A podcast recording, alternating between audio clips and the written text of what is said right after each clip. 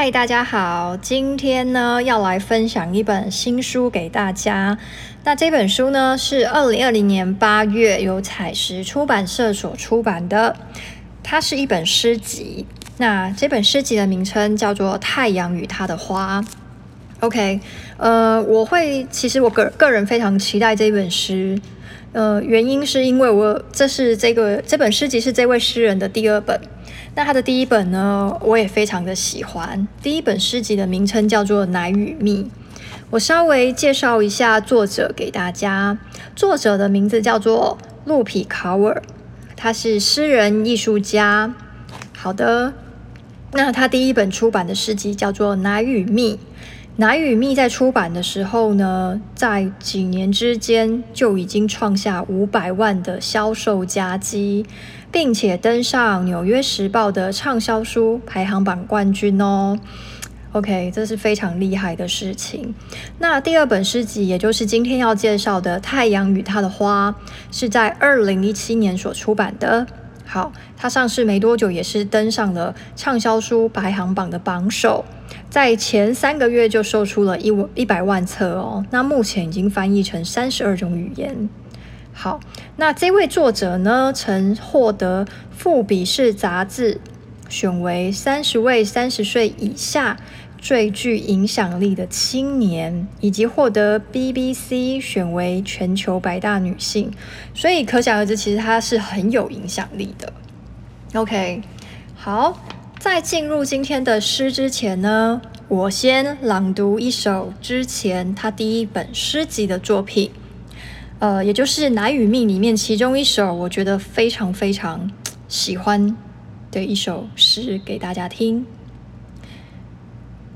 给有女儿的父亲，给有女儿的父亲。每一次你告诉女儿，你吼她是因为爱她，便是教他混淆了愤怒与好意。这样似乎是不还不错的主意。等他长大后。便会信任伤害他的男人，因为他们看起来跟你好像。OK，大家听完感觉怎么样？我是听完的时候，我觉得天哪，你也太会写了吧！而且呢，后劲好强，有没有？对，嗯，就是我觉得我蛮喜欢他的原因，是因为他的诗读完之后，他会给你那种，也不是说是重击，就是真的就是完完全全的一针见血。而且我觉得这就是光。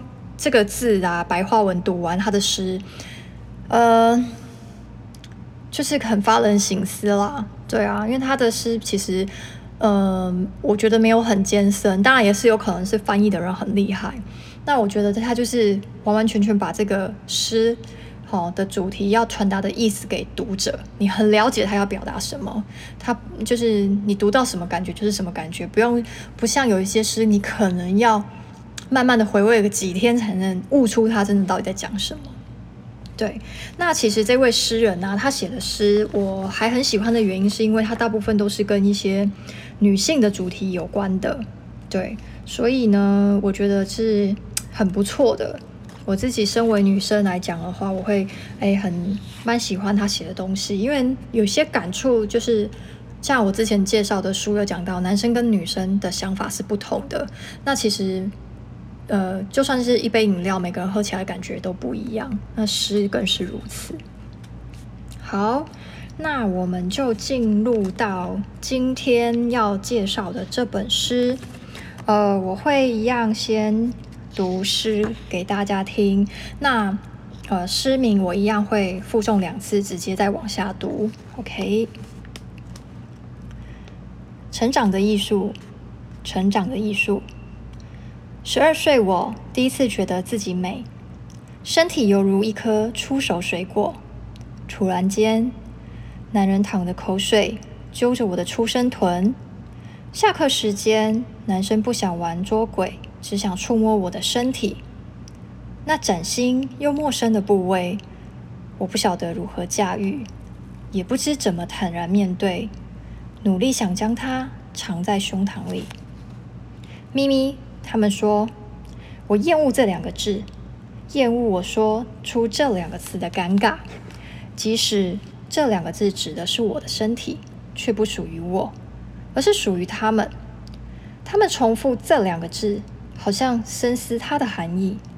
咪咪，他说：“让我看看你的吧。”除了罪恶羞耻，没什么好看。我试着俯瞰陷入脚底泥巴，却依旧处在距离他那勾起指头的一尺之外。他俯冲上来啃食我的半月，我咬了他前臂。好恨这副躯体，一定我做错了事才会拥有它。回家后，我告诉妈妈，外面的男人饥肠辘辘。他告诉我不能穿袒露胸部的洋装，又说男孩看见蜜果会饥饿。他说我应该两嘴两腿交叉坐正，这是女人该有的姿态。不然，男人会气愤动粗。又说：“我可以避免这一切，只要我学习当淑女。”问题是，这根本说不过去。我想不通为什么我得说服全世界一半人口，我的身体不是他们的睡床。明明我该学的是科学和数学，却得学习身为女人该承受的下场。我喜欢翻筋斗的。和体育课，无法想象两腿夹紧走路，似欲窝藏某个秘密，仿佛接受我自己的身体部位，就等于邀请他们脑海起邪念。我不打算迎合他们的思想，因为荡妇羞辱是性侵文化，处女情结是性侵文化。我不是你最爱商店的橱窗模特儿。不能任你随意更衣，或一旦被用过就丢弃。你不是食人族，你的行为不是我的责任。你有自制能力。下一次我去上学，男孩朝我背后吹口哨，我推倒他们，一脚踩上他们的颈子，挑衅地说：“咪咪。”那个眼神简直太好笑。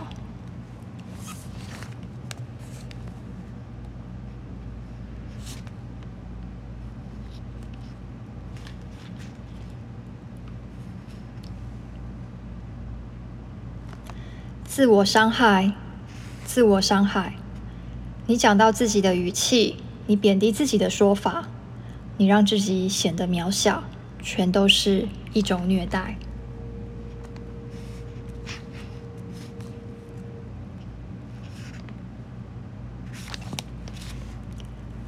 满足腐蚀即是，满足腐蚀即是。明明已经拥有很多。你却渴望更多，别遥望你所没有，看看周围你所拥有。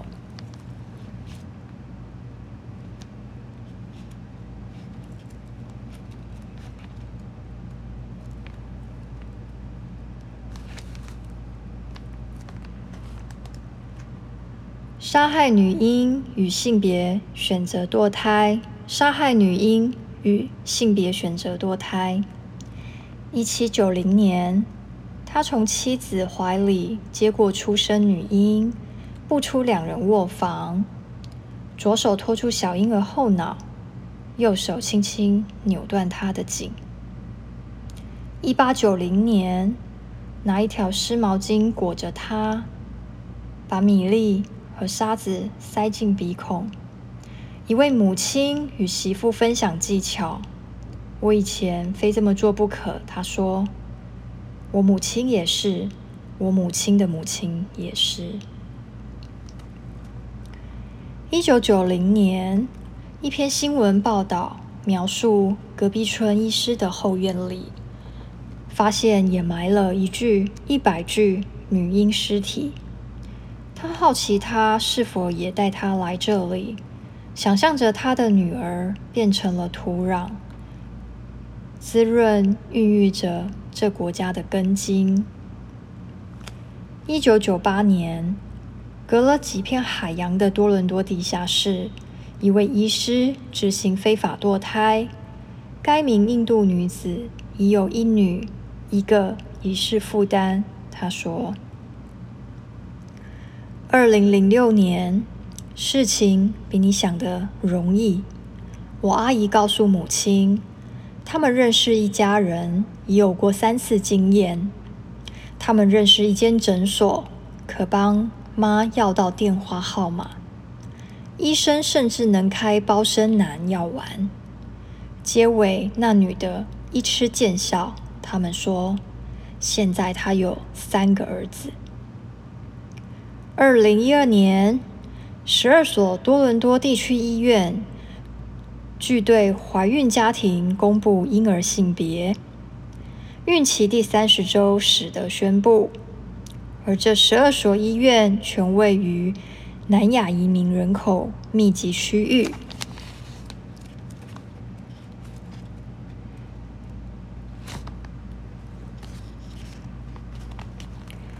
检查清单，检查清单。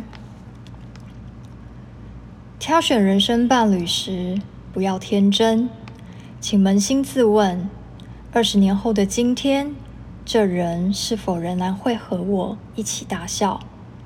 我是否不过被他电得神魂颠倒？我能否预见十年后的今天，两人进化成不同人，亦或我俩成长停摆？我不想要被外貌或金钱迷惑，我只想知道他能否带出最好或最糟的我。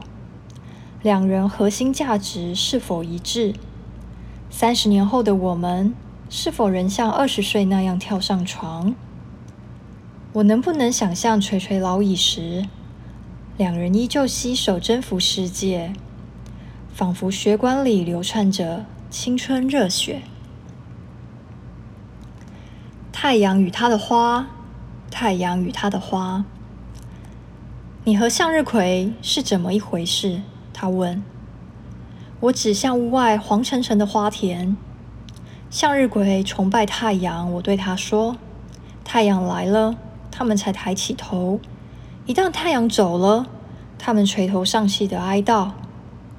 太阳对花有这能耐，你对我也一样。”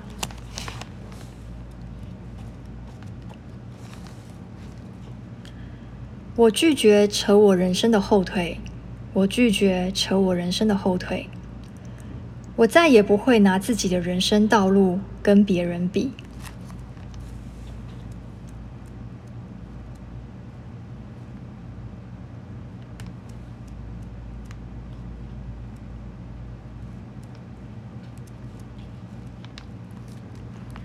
爱是灵药，爱是灵药。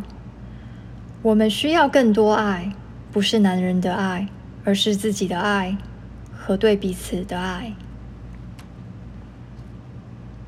简单的数学公式，简单的数学公式。你就是一面镜。如果你再不用爱喂养自己，就只能遇见不为你爱的人。如果你沉浸在自己的爱里，宇宙就会带给你懂得疼爱你的人。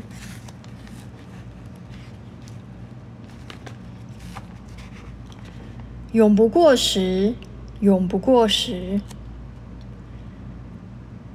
他们想要说服我，我只剩几年光阴，我将被年轻女孩后起之秀取代，讲得好像男人随年龄增长，权力，女人只会日渐凋零贬值。他们可以继续胡扯，毕竟我现在才起步，感觉像刚离开子宫，二十多岁只是暖场，预备接踵而来的大事。步入三十岁，请走着瞧。到时我会正式介绍内心奔放野蛮的女子。派对还没开始，我怎能离去？四十岁排演开始，随着年纪我逐渐熟成，没有保鲜期。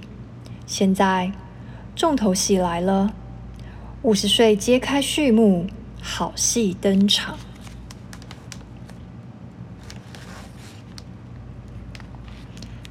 展现展现。展现是必要的否则一只蝴蝶被一群飞蛾包围看不清自己只能继续当只飞蛾。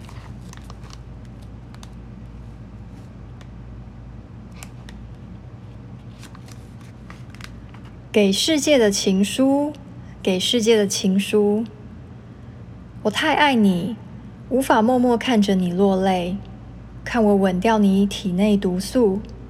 我抗拒疲惫双脚的诱惑，不断前进。一手是明天，一手握成拳。我要带你走向自由。